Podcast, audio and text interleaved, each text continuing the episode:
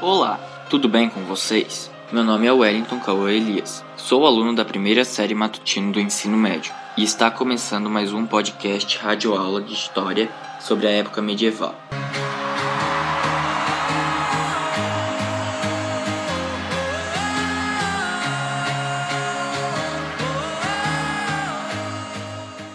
Olá, tudo bem? Meu nome é Daniela Luna Cognaco, sou aluna da primeira série noturna e vamos fazer algumas perguntas ao professor Arisnaldo sobre a época medieval ou Idade Média. Na última aula estudamos o que era e como foi formado o feudalismo.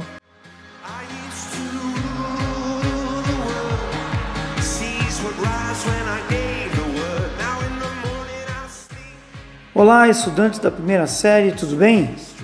Quero agradecer aos estudantes Wellington Elias e Daniele Conaco, representantes de suas turmas, pela sua participação aqui na nossa rádio aula de História.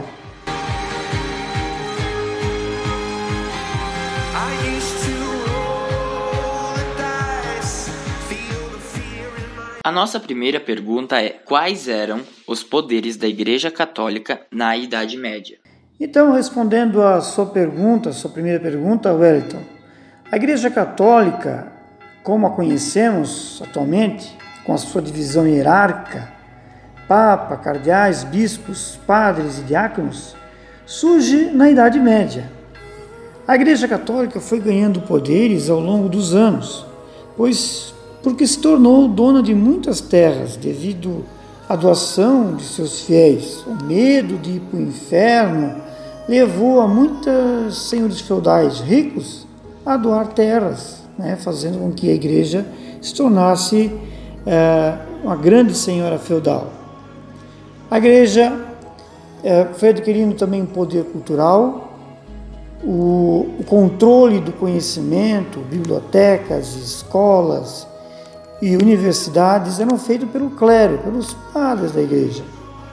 A sua influência nas artes o poder espiritual, ou seja, a, a sua influência na política, na sociedade, a ideia de que Deus estava no centro de tudo.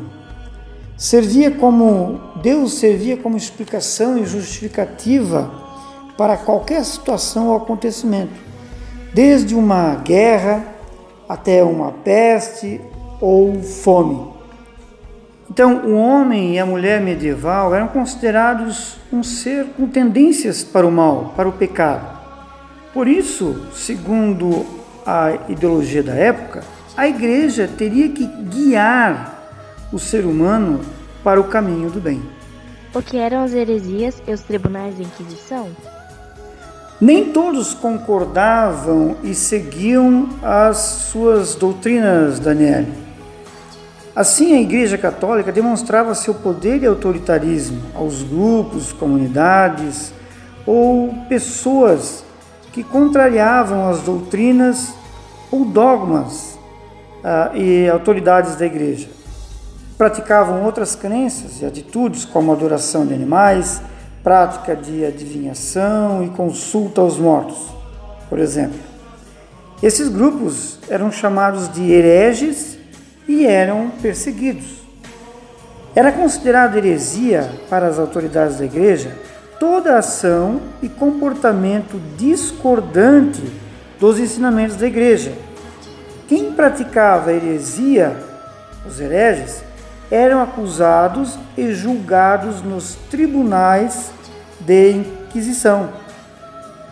Os condenados pela Inquisição eram excomungados, ou seja, eram excluídos da comunidade católica, expulsos e entregues às autoridades do Estado que se encarregavam de puni-los.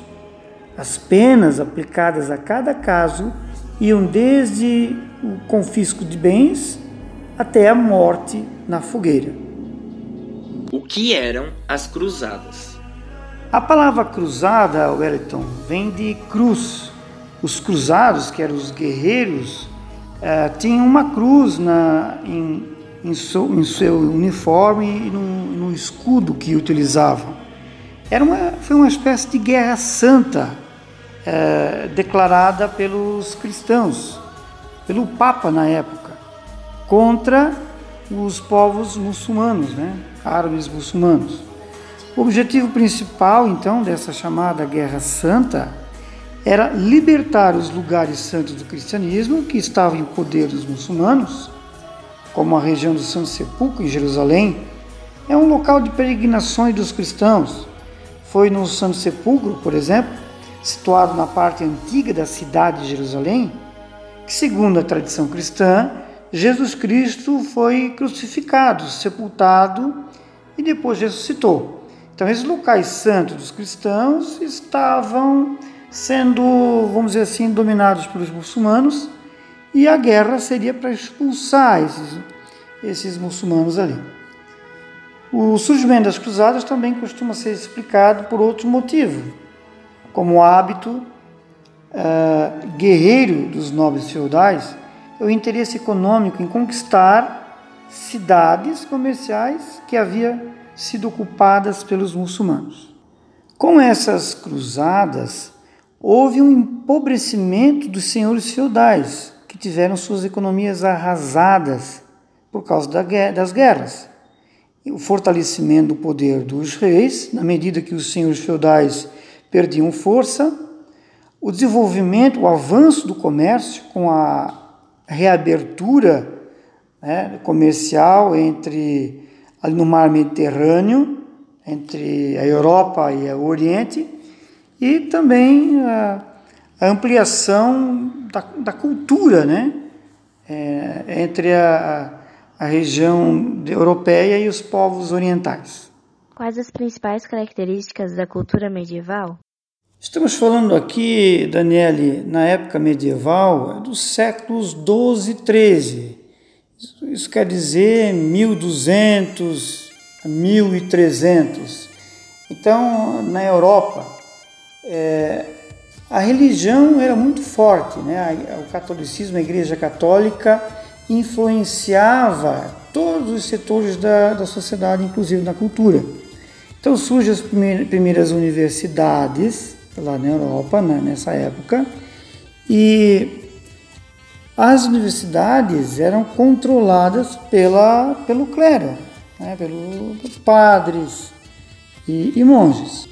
Na arquitetura destacava a construção de catedrais, que era uma construção grandiosa, que era uma igreja principal da diocese, que tinha dois estilos, estilo românico e estilo gótico. Essas igrejas enormes de pedras com altas é, colunas, né? É, é, presente lá em países da, da Europa, como França, Portugal, Espanha. A pintura era dominada por temas sacros, religiosos. Enfatizava a representação de santos, figuras de anjos tinha uma grande importância para a época, porque era realizado também com fins de doutrina, como a maioria da população era analfabeta, a, a pintura nos vitrais da igreja é, servia como uma é, doutrinação, evangelização para essas pessoas analfabetas. Na música sacra religiosa, destacou-se o canto gregoriano, introduzido pelo Papa Gregório Magno, que era caracterizado por uma só melodia suave cantada em uníssono, uníssono por várias vozes. Na música popular, tinha as canções dos trovadores, né, aqueles compositores que criavam obras é, repentiças, tipo assim, e dos menestréis, que eram cantor, cantores ambulantes que acompanhavam o trovador. Inspiravam em temas amorosos ou nos feitos heróicos dos cavaleiros. Na filosofia cristã se destacava os filósofos Santo Agostinho e Santo Tomás de Aquino, que buscavam argumentos para harmonizar a razão com a fé cristã é, tinha o objetivo de utilizar a razão, a filosofia, para provar a existência de Deus. Professor, Quais as principais mudanças na sociedade feudal? Algumas mudanças na agricultura, por exemplo, surgem novos instrumentos na, agrícolas como a charrua, nosso arado, moinho d'água. Por meio de várias revoltas, as relações serviço começaram a se modificar e surgiram arrendamentos de terra entre servos e senhores feudais, aumento na produção agrícola, novas culturas e sistema rotativo de cultura. O crescimento populacional, o crescimento do comércio e das cidades, o aumento da produção artesanal por conta do aumento do comércio os artesãos passaram a se organizar em corporações de ofício, tipo os sindicatos atuais. E surge uma nova classe ou grupo chamada burguesia. A burguesia era um grupo de homens de negócios que viviam nas cidades, livres do senhor feudal.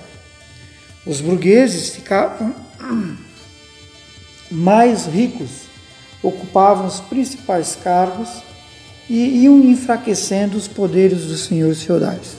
Quais as principais causas dos momentos de crise que marcaram o fim da Idade Média? O início do século XIV inicia uma crise econômica.